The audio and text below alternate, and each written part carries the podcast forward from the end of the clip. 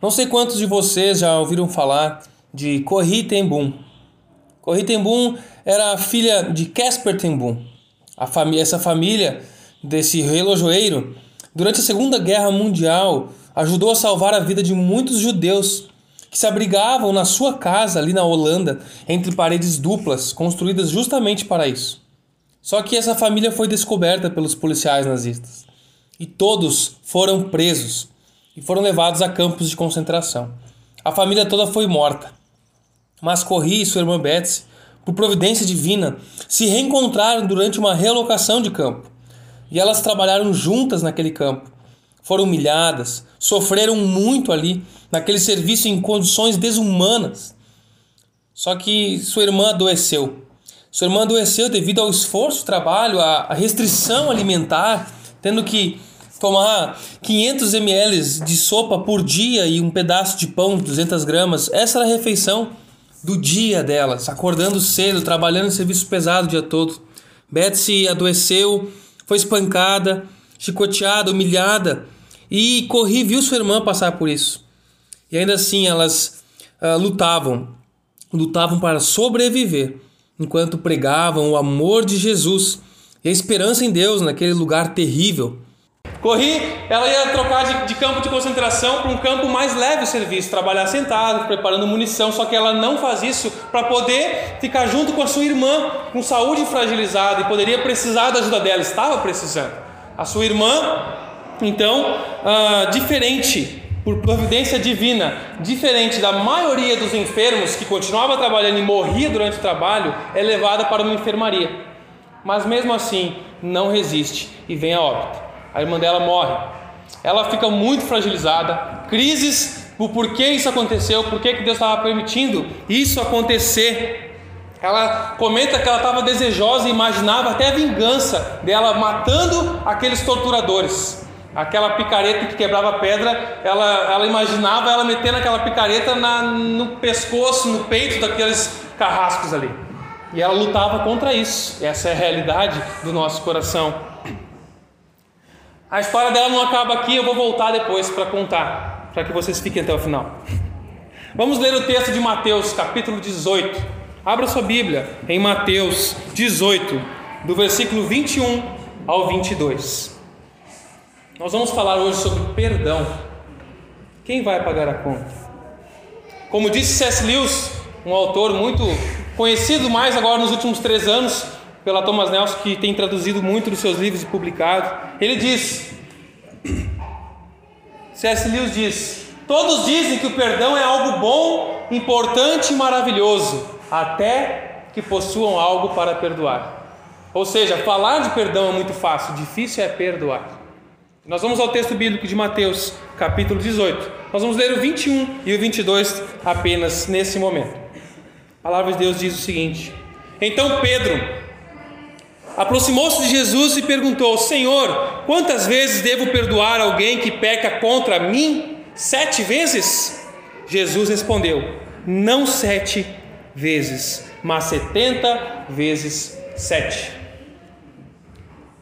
No capítulo 18 todo, Jesus está falando sobre disciplina, sobre relacionamento entre irmãos, entre discípulos, entre irmãos de uma mesma comunidade sobre a importância do cuidado com o testemunho da igreja, o corpo de Cristo. E Pedro, sempre impetuoso, e graças a Deus por isso, faz essas perguntas, Jesus dá essas respostas que deixa os ensinamentos. Pedro dá uma, faz uma pergunta depois de Jesus falar no, no versículo 18 ali em diante sobre disciplina na igreja, no corpo de Cristo. Pedro faz uma pergunta, então, Senhor Jesus, quantas vezes eu tenho que perdoar um irmão que pecar contra mim? E aí Pedro, né, querendo ganhar uma estrelinha, ele mesmo dá a resposta, sete vezes. E de repente ele pensa, agora eu vou ganhar um aplauso de Jesus, agora eu vou ganhar uma estrelinha, Jesus vai dizer, você é o bichão mesmo, hein Pedro? Sete vezes. Por que, que ele acha que Jesus vai se surpreender com a resposta de sete vezes? Na tradição judaica, os judeus ensinavam que você não deveria nem pedir perdão mais do que três vezes. O limite dentro da cultura rabínica era até três vezes perdoar uma pessoa. Depois da quarta, chega, é o limite. E de onde é que vinha a base deles para esse entendimento? Já que eles tinham base bíblica para tudo, a base deles vem do livro do profeta Amós no Antigo Testamento. No capítulo 1, versículo 3, 6, 9, 11, 16 e alguns versículos ao longo do livro, o profeta usa uma linguagem poética inspirada pelo Espírito Santo para dizer, e ele usa assim: Por três vezes vocês me ofenderam, mas pela quarta não deixarei impune o castigo. Essa é a linguagem do profeta na voz de Deus, Deus dizendo, e aí ele vai falando várias vezes, porque são para diversas regiões que estavam pecando contra o Senhor. Por três vezes vocês me ofenderam, na quarta não deixarei o castigo impune. Então eles entenderam, ó, até três dá para tolerar, a quarta a gente não pode mais perdoar. Isso, essa era a regra geral dos judeus, dos fariseus, e Pedro tinha isso. Então ele querendo se mostrar o baita, não, sete vezes, ele dobra e bota uma vez a mais ainda. Agora eu vou ser o cara. Aí Jesus responde: não sete vezes, mas setenta vezes sete. E você, que é bom em matemática, já deve ter feito a conta de quanto é 70 vezes 7. É, se não é 3, se não é 7, então Jesus fala que é 490. Perdoe 490 vezes, aí depois pode parar de perdoar. Será que é isso que Jesus está falando aqui? Como é que a gente vai controlar 490 vezes que uma pessoa nos ofende? Alguém já poderia ter desenvolvido um aplicativo para isso, né? A gente cadastra o CPF da pessoa, já aparece ali o nome. Aí quando a pessoa ratear contra mim, pecar, eu vou ali e faço uma marcação. Me ofendeu. E vou marcando. Aí o aplicativo vai controlando. Aí vem uma notificação. A Daniela está há 50 dias sem te ofender. Aí vem uma outra notificação assim, né? A Thaís só pode te ofender mais 10 vezes. Depois você pode romper relacionamento com ela. Não é isso que Jesus está falando. Esse número é um emblema, um significado de que é muito mais do que você está falando, Pedro. Jesus está falando que não há limites para o perdão. Não há limites. Um verdadeiro discípulo de Jesus não fica contabilizando perdão. Porém, Jesus não estava ensinando um perdão indiferente. Ignora, ignora o que fazem para você, releva, perdoa. Não é isso que Jesus está ensinando. Não é um perdão superficial e banal. Ah, quer saber? Eu perdoo, esqueci aquela pessoa e perdoei ela para não sofrer por isso. Não é isso que Jesus está ensinando. E ele vai contar uma parábola, uma ilustração para a gente entender o porquê que nós devemos agir assim. Por que, o perdão entre a família e o corpo de Cristo não tem que ter limites? E ele vai explicar, e nós vamos ler agora, do versículo 23 ao 35. 18, 23 ao 35. André, pode me trazer um copo d'água, por favor? Acompanhe a leitura. Quem não está com a Bíblia ou o celular pode acompanhar na TV. Portanto, o reino dos céus, o reino de Deus, pode ser comparado a um senhor que decidiu pôr em conta, pôr em dia as contas com os seus servos que lhe devia. No decorrer do processo, trouxeram diante dele o servo que lhe devia 60 milhões de moedas. Uma vez que o homem não tinha como pagar, o Senhor ordenou que ele, a sua esposa, seus filhos e todos os seus bens fossem vendidos para quitar a dívida. O homem se curvou diante do Senhor e suplicou: Por favor, Senhor, tenha paciência comigo e eu pagarei tudo. O Senhor teve compaixão dele, soltou e perdoou-lhe a dívida. No entanto, quando o servo saiu da presença do Senhor, foi procurar outro servo que trabalhava com ele e lhe devia cem moedas de prata agarrou pelo pescoço e exigiu que pagasse de imediato. O servo curvou-se diante do credor e suplicou: Tenha paciência comigo e eu pagarei tudo. O credor, porém, não estava disposto a esperar. Mandou o homem que o homem fosse lançado na prisão até que tivesse pago toda a dívida. Quando os outros servos, companheiros dele, viram isso, ficaram muito tristes foram ao Senhor e lhe contaram tudo o que havia acontecido. Então o Senhor chamou o homem cuja dívida ele havia perdoado e disse: Servo mau, eu perdoei sua imensa dívida. Por que você me implorou? Acaso não deveria ter misericórdia de seu companheiro, como tive misericórdia de você? E irado, o Senhor mandou o homem à prisão para ser torturado até que lhe pagasse toda a dívida. Assim também o meu Pai Celestial fará com vocês, caso se recusem a perdoar de coração os seus irmãos. Que texto! No versículo 23, Jesus começa comparando essa história ao reino de Deus, ao reino dos céus, de forma ilustrativa. É uma ilustração com um objetivo principal. E a parábola vai tratar sobre perdão entre irmãos do corpo de Cristo. A ênfase do capítulo é sobre irmãos perdoando irmãos, irmãos tratando problemas com irmãos. Se você olhar nos versículos anteriores ali que a gente não leu, 18, o 15 em diante. Mas essa parábola também nos traz outros ensinamentos. Dois ensinamentos, pelo menos, que são os maiores e mais salientes dessa parábola: o perdão que Deus nos oferece e o perdão que devemos dar.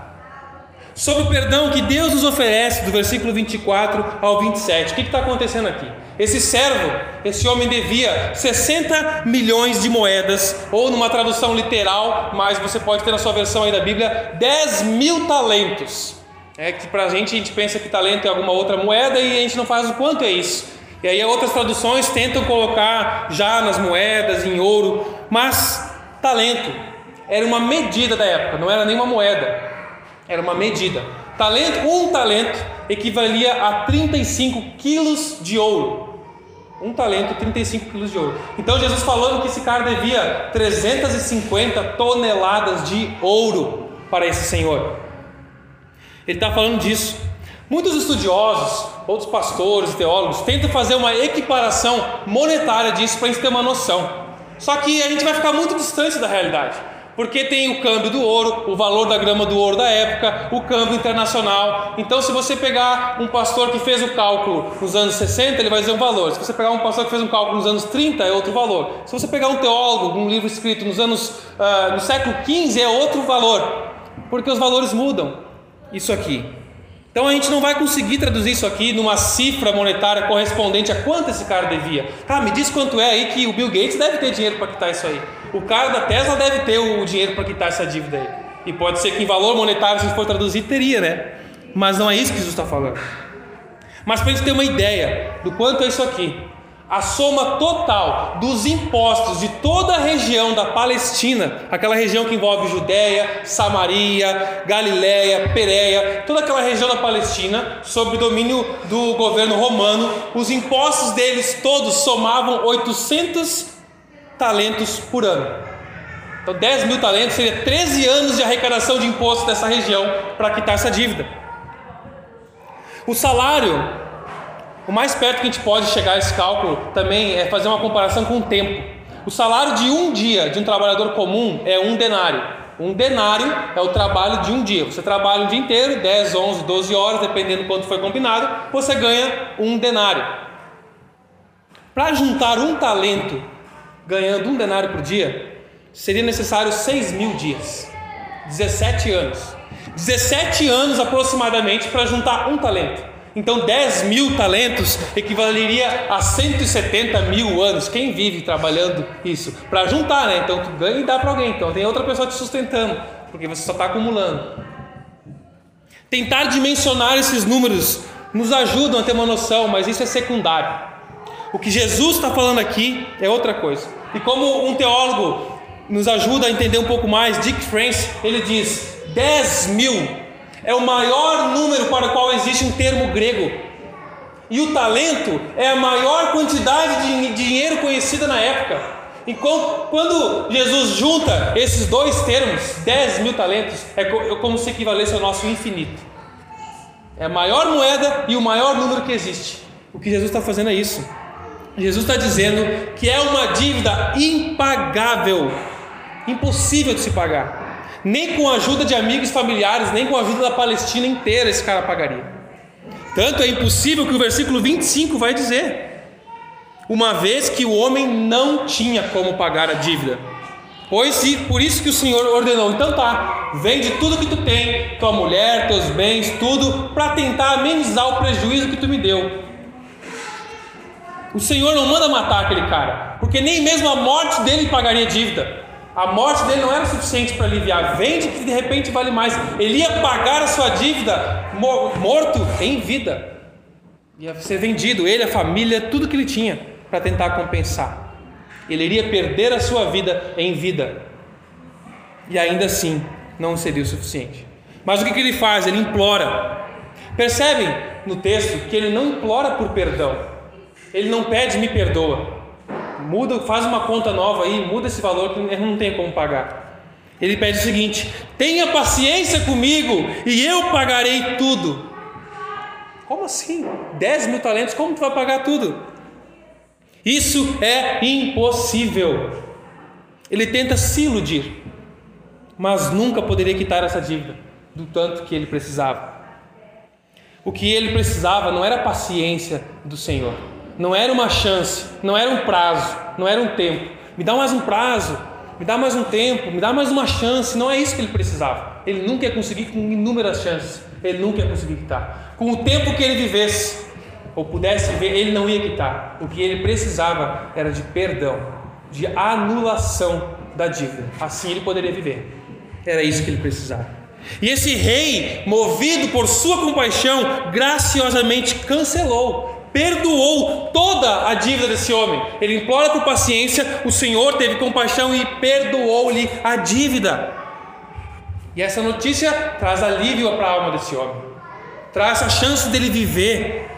É uma notícia que causa uma revolução na casa dele que não vai mais precisar se envolver nesse pagamento. Nos bens dele, nos filhos, eles foram todos perdoados e beneficiados com esse perdão. Acho que isso já está fazendo sentido para nós, né? Vocês já estão entendendo a aplicação disso. Todo o pecado que nós cometemos é uma dívida para com Deus. Todo o pecado.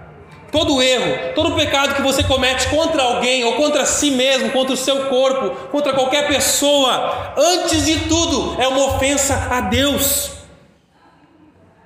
Por que, que ofende a Deus? Se eu mentir pro meu irmão, se eu ah, briguei com o Miro, por que, que isso ofende a Deus? Porque Deus me criou com outro propósito, não para isso. E tudo que eu faço fora do propósito para o qual Ele me criou ofende a sua imagem, porque Deus é santo, puro, perfeito, limpo e não se mistura com sujeira nenhuma, com pecado nenhum. Não existe mais ou menos para Deus, é tudo ou nada. Ou você não tem dívida comigo, ou você não pode ter um relacionamento comigo. Deus é assim. Mas os nossos pecados ofendem e ofendem muito a Deus e geram uma dívida enorme com Ele. Estamos todos em dívida, como diz Romanos, capítulo 13, versículo 23. Todos todos, e no grego a palavra todos significa todos, todos mesmo, ninguém da humanidade. Todos pecaram e ninguém alcança o padrão da glória de Deus. A sua vida não vai alcançar o padrão que Deus requer. Não podemos pagar essa dívida. Não há nada que eu e você possamos fazer com a nossa vida, nem mesmo a nossa morte pode pagar essa dívida. Cara, não tem como pagar essa dívida, então tu vai morrer, como a gente vê nos filmes dos caras quitando dívida com morte. A morte não paga a dívida. Não a nossa para com Deus, porque a nossa morte é uma morte suja. É um cordeiro com manchas. Nós somos sujos pelo pecado.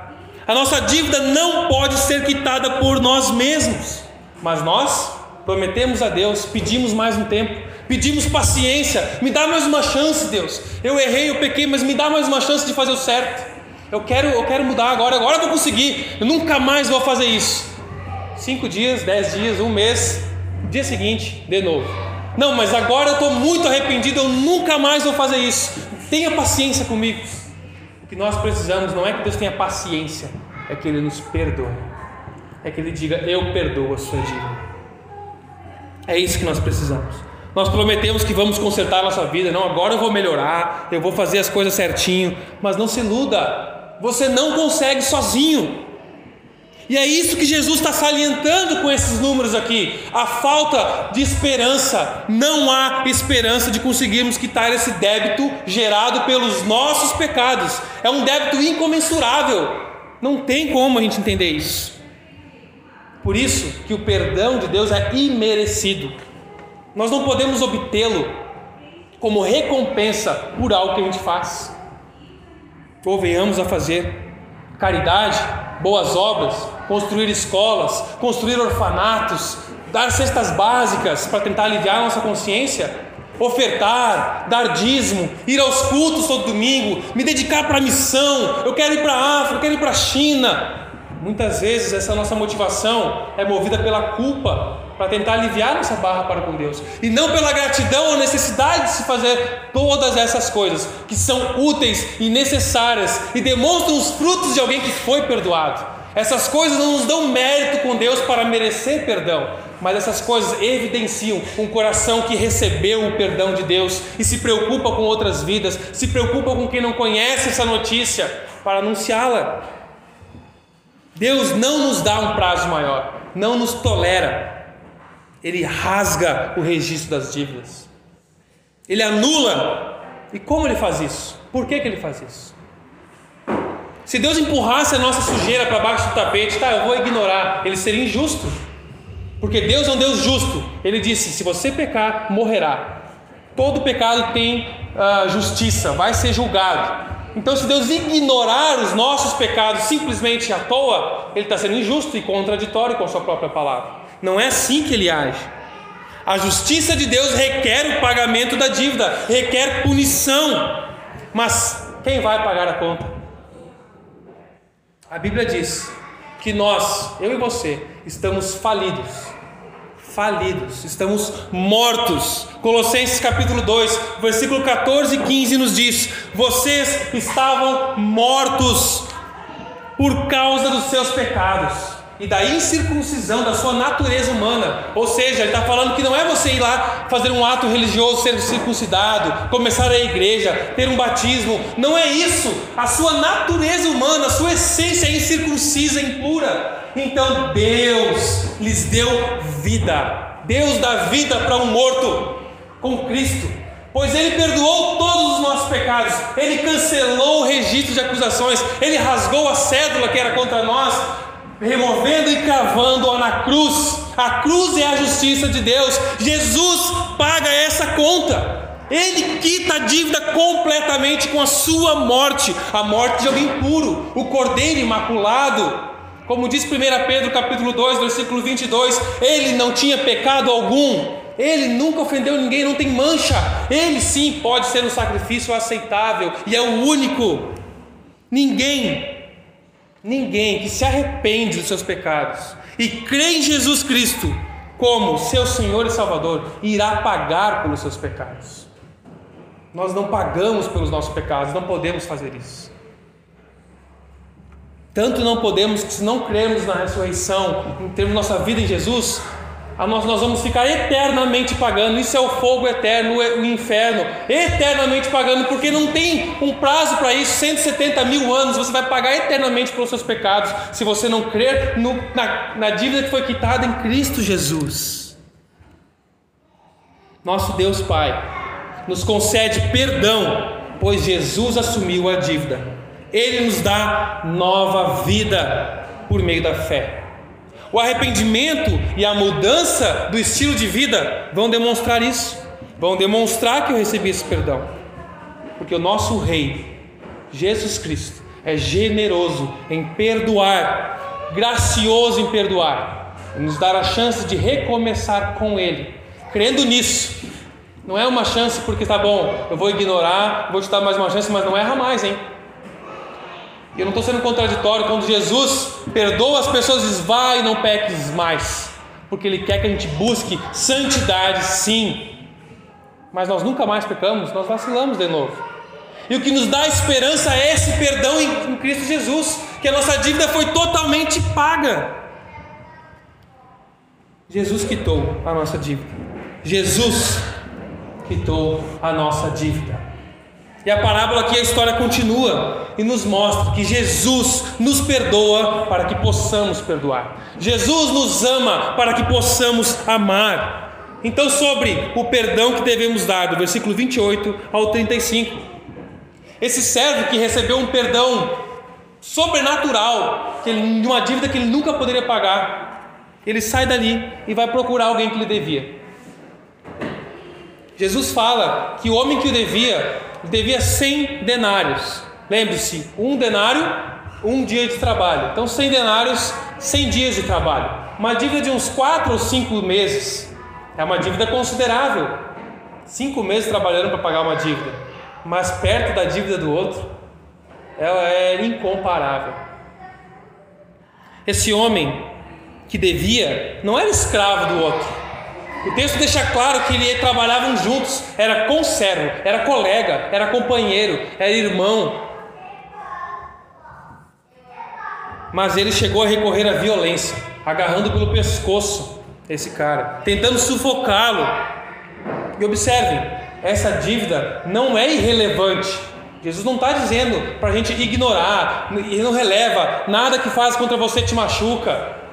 Não, as ofensas que vocês cometem um contra os outros, que eu cometo contra minha esposa, contra minha família, contra os meus irmãos em Cristo, machucam, ferem, são relevantes. Cinco meses de trabalho é uma dívida substancial. Jesus não está falando para a gente ignorar que, nossas, que as nossas ofensas não doem, não são dolorosas. Por isso, não seria injusto cobrar, não seria injusto ir conversar, acertar as contas. Afinal, é disso que o capítulo todo está tratando.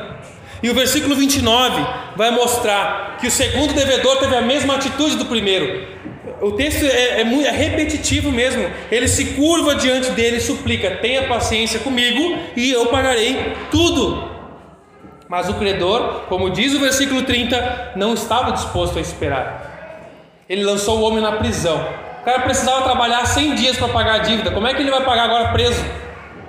Ou seja, o credor não estava preocupado em receber os 100. Ele estava preocupado em mostrar que ele é superior, em mostrar que ele é me melhor, em exigir que os seus direitos sejam executados. É meu direito cobrar e é meu direito que esse homem esteja na cadeia porque me deve. Esse é o meu direito, os meus direitos têm que ser, uh, tem que acontecer, é meu direito. Ele quer mostrar que ele é melhor, que ele é superior, mas o excesso de justiça dele resulta em injustiça. E essa é uma máxima também de uma frase latino-romana que diz, o pessoal do direito conhece, sumum jus, summa injuria, que significa force um direito e ele se torna um erro.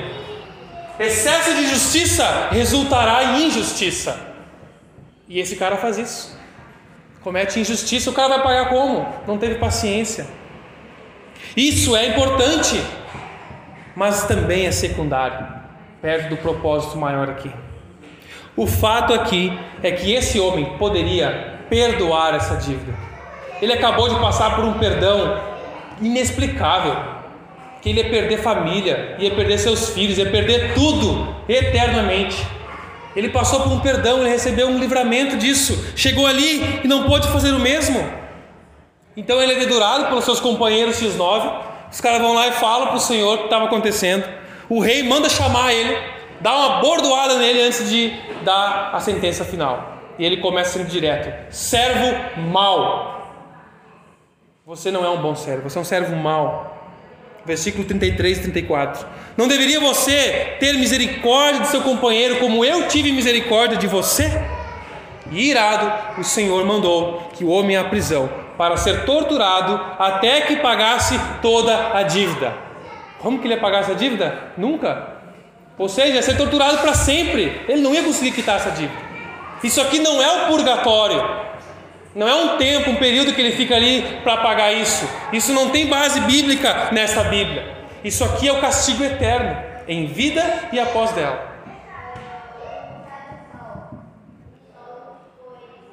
Essa parábola, ao comparar as ofensas entre nós, homens, mulheres, e entre o homem e Deus, nos mostra que nada que alguém possa fazer a você se compara ao que você faz quando ofende a Deus. Nós nunca teremos justificativas para não perdoar se nós formos perdoados.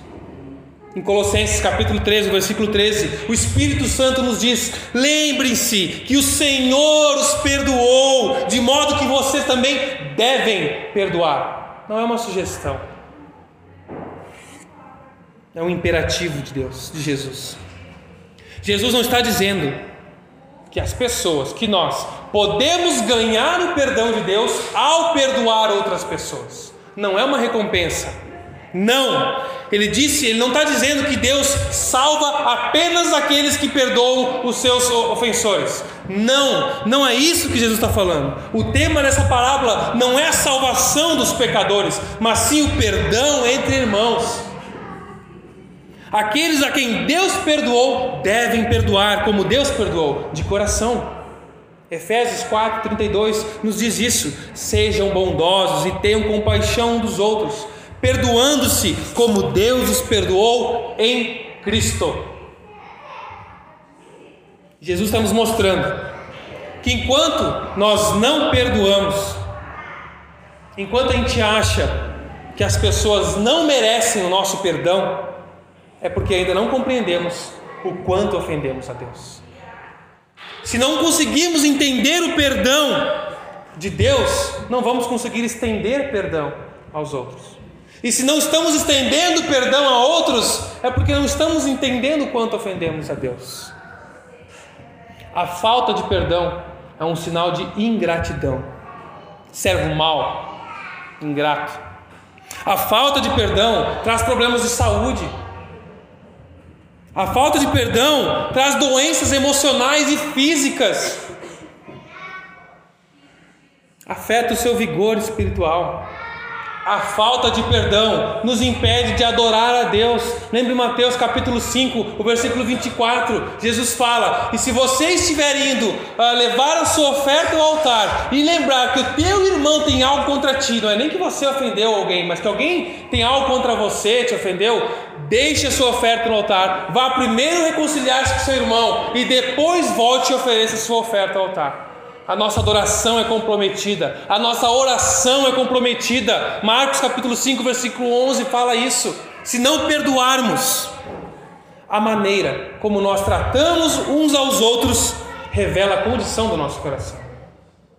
Como você tem tratado seus irmãos, seus cônjuges, seus pais, seu cônjuge no singular, tá? Seus pais, seus filhos, seu patrão,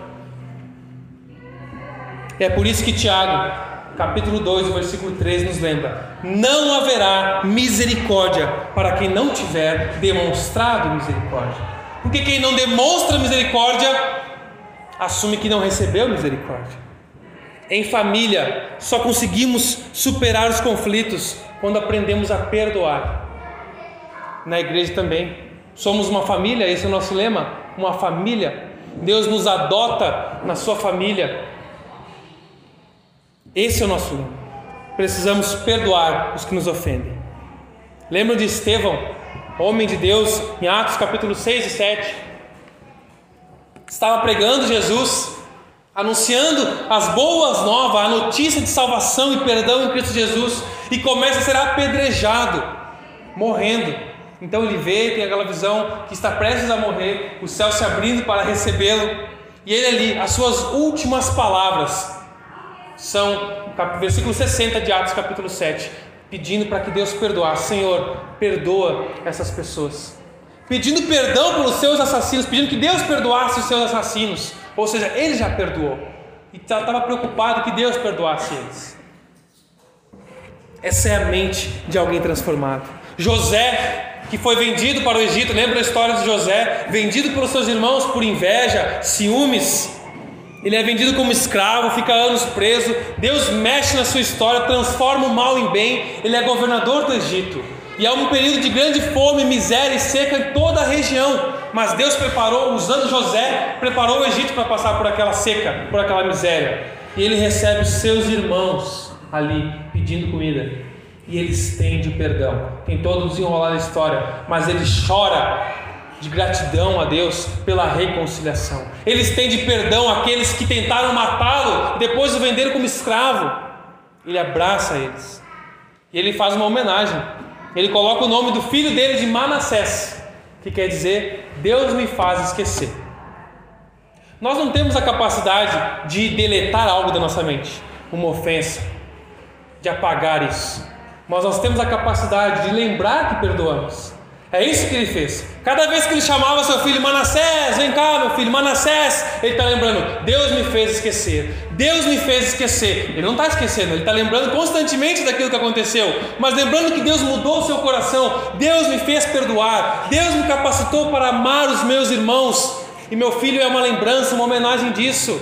E não apenas ficou numa homenagem bonita, porque ele recebeu a sua família no Egito para ter o melhor daquela terra naqueles dias, naquele período de seca e miséria. E isso faz parte do plano redentor de Deus para formar a sua nação.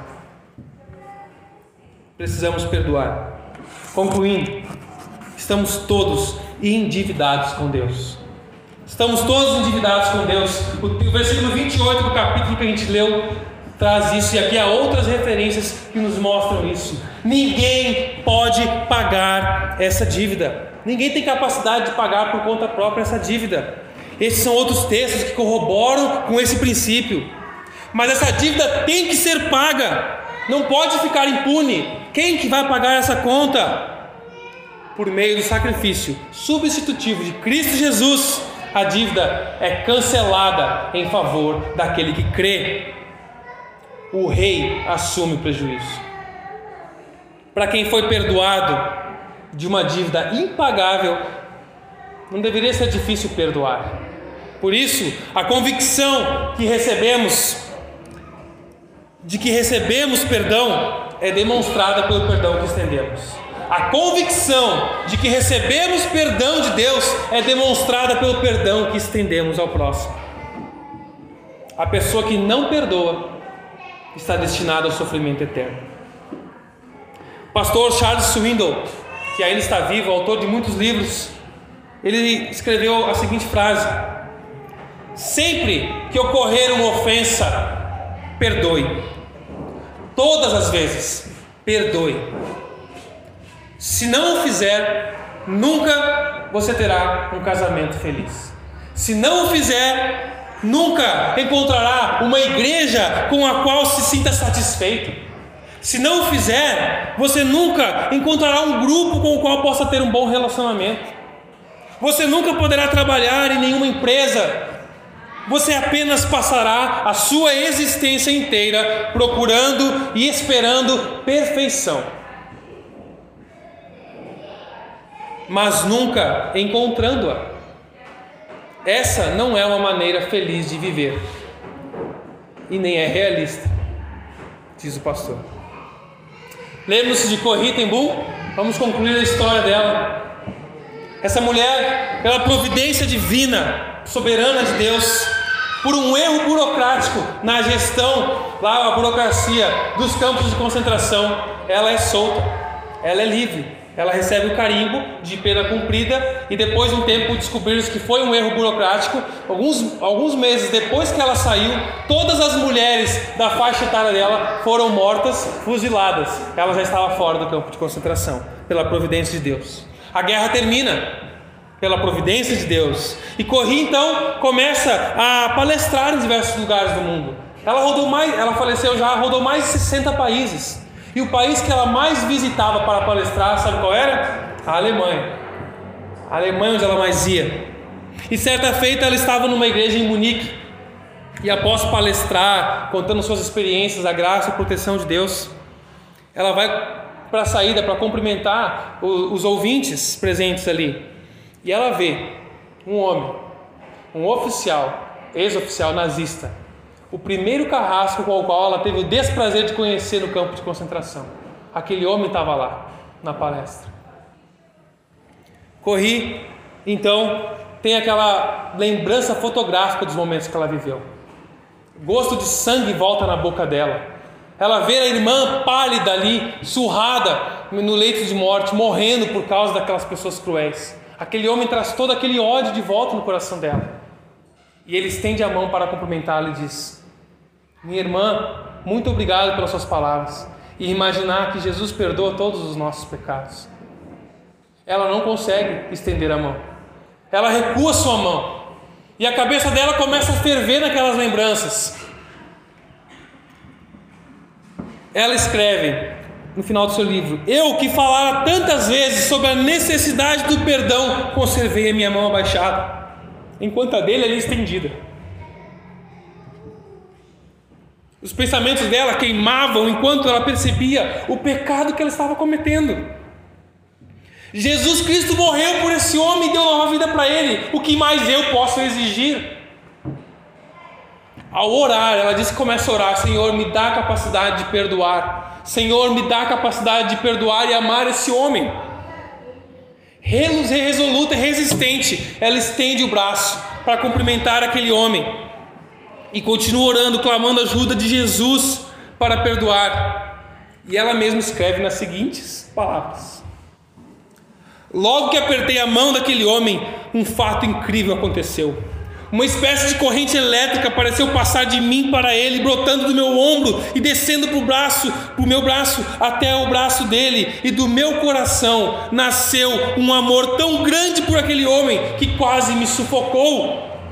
Foi assim que eu aprendi que não é, o no, não é no nosso perdão que reside, e nem na nossa justiça própria que repousa a sorte do mundo. O mundo não depende do meu perdão e da minha justiça, mas no perdão de Jesus. E quando Ele nos ordena que amemos os nossos inimigos, Ele nos dá, juntamente com a ordem, o amor que faz isso. Ela foi transformada ali, entendendo tudo que ela tinha ensinado sobre perdão. Sobre o perdão de Deus, meus amigos, irmãos. Você já experimentou o perdão de Deus? Você sente a necessidade de ser perdoado, de se ver livre dessa dívida de culpa? Nós só percebemos a necessidade do perdão quando somos convencidos pelo Espírito Santo. Ele nos convence da necessidade de perdão. Por isso, se hoje você está ouvindo o Espírito Santo dizer arrependa-se dos seus pecados, não ignore, não ignore isso. Não continue com o coração endurecido, mas rende-se, proste ao Rei, que é gracioso, enorme compaixão para perdoar a dívida. Assim como é necessário que uma pessoa doente se convença da sua doença, se entristeça e se preocupe com ela por estar morrendo, e então vá buscar um tratamento, um procedimento de cura, nós, como pecadores, precisamos ter consciência do nosso pecado e da gravidade dele para receber o perdão divino. Deus nos perdoa sempre. Ele anula a dívida do passado, do presente e do futuro. A nossa esperança não reside na minha capacidade de não errar mais. Apesar de eu não querer errar mais e buscar viver uma vida de santidade que agrade a meu Deus, mas a nossa esperança reside no amor de Deus em nos perdoar, porque o amor de Deus é ilimitado, o seu perdão é ilimitado e nisso reside a esperança do crente. Entregue-se a Ele plenamente. E segunda aplicação maior esse texto sobre perdoar o próximo. Como está a sua consciência em relação a liberar perdão a alguém? Você tem consciência, para você crente que tem consciência da gravidade do seu pecado, das que a sua vida é ofensiva a Deus e você já se arrependeu do seu pecado, confiou e confia na justiça de Jesus no seu lugar, Ele te capacita para ter uma nova vida, uma vida, uma nova criatura. Por isso eu peço que você vasculhe o seu coração agora.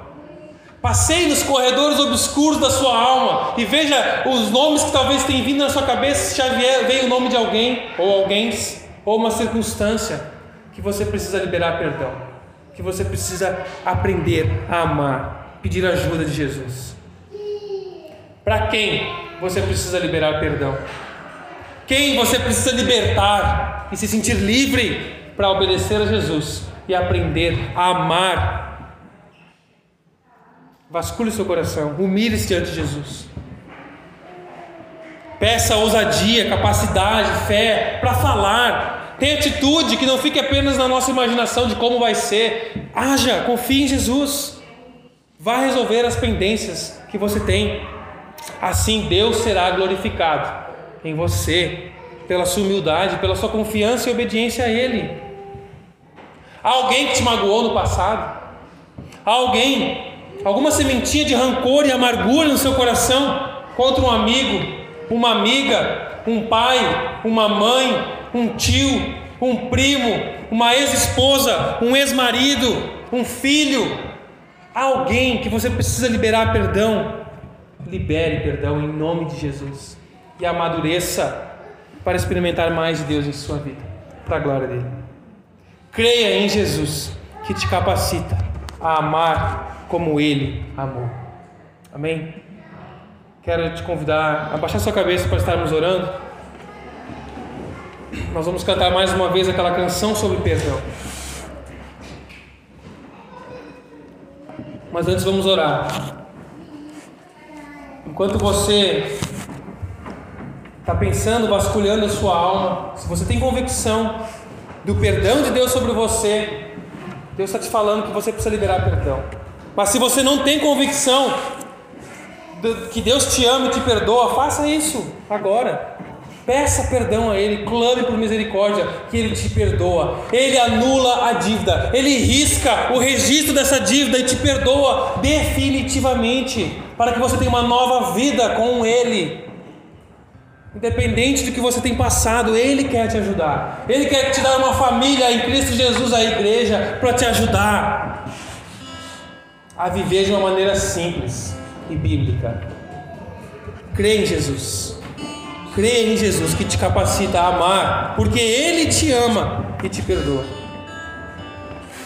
Ó Senhor Jesus, nós clamamos a Ti pela ação do Teu Espírito Santo em nosso coração, aqui nesse lugar toda liberdade, ó Pai, invada o nosso coração. Mostra, ó Pai, o que nós temos tentado esconder de nós mesmos e de outras pessoas. Ó Pai, traga à tona a sujeira que precisa ser limpa no nosso coração para que possamos amar como o Senhor nos ensina, conceder perdão como o Senhor nos ensina, porque o Senhor nos ama e nos perdoa em Cristo Jesus de uma vez por todas. E quando estamos nas tuas mãos, nada pode nos afastar de ti, como Romanos, diz, Romanos 8 diz, ó Pai: não há altura, não há profundidade, não há trevas, nada pode nos separar do teu grande amor, porque é o Senhor que nos ama e a base do nosso amor está em ti, do teu amor por nós está em ti. Obrigado, Jesus, pela tua graça. Estenda aos meus irmãos aqui, Senhor. Ó Deus amado, se alguém aqui ainda não usufrui dessa paz do perdão, da alegria da salvação, que o teu Espírito Santo incomode, traga convicção de pecado, da justiça e do juízo, para que se arrependa, para que clame pelo teu perdão e tenha essa paz definitiva para uma mudança de vida, em nome de Jesus. Abra o coração aqui, Senhor, de cada um de nós para o teu perdão, para uma vida nova em ti. Ó oh, Jesus, em nome, no teu nome, no teu poder, na ação do teu Espírito que nós clamamos. Traga aqui, Senhor, aquela aplicação personalizada para a situação que cada um está vivendo aqui. Para os relacionamentos que estão comprometidos, talvez daqui dentro, talvez casamentos, talvez paternidade, maternidade, emprego, Ó oh, Senhor, traga restauração plena para a tua glória e nossa alegria. Nos ajude a perdoar, que sejamos ousados em confiar e agir, estender a nossa mão, abrir os nossos braços como José, para abraçar e amar e experimentarmos mais do teu poder e da tua presença em nós. Ó Senhor, eu clamo pela ação do teu Espírito Santo nessa cidade, nessa igreja nas outras igrejas do Senhor comprometidas com a tua palavra, espalhadas aqui, para que haja transformação de vidas, para que haja uh, reflexo da tua glória sobre essas vidas incrédulas que vivem sem perdão do Senhor, vivem em guerra um contra os outros. Ó Senhor, nos use no teu plano redentor aqui, para a tua glória e nossa alegria. Em nome de Jesus. Em nome de Jesus.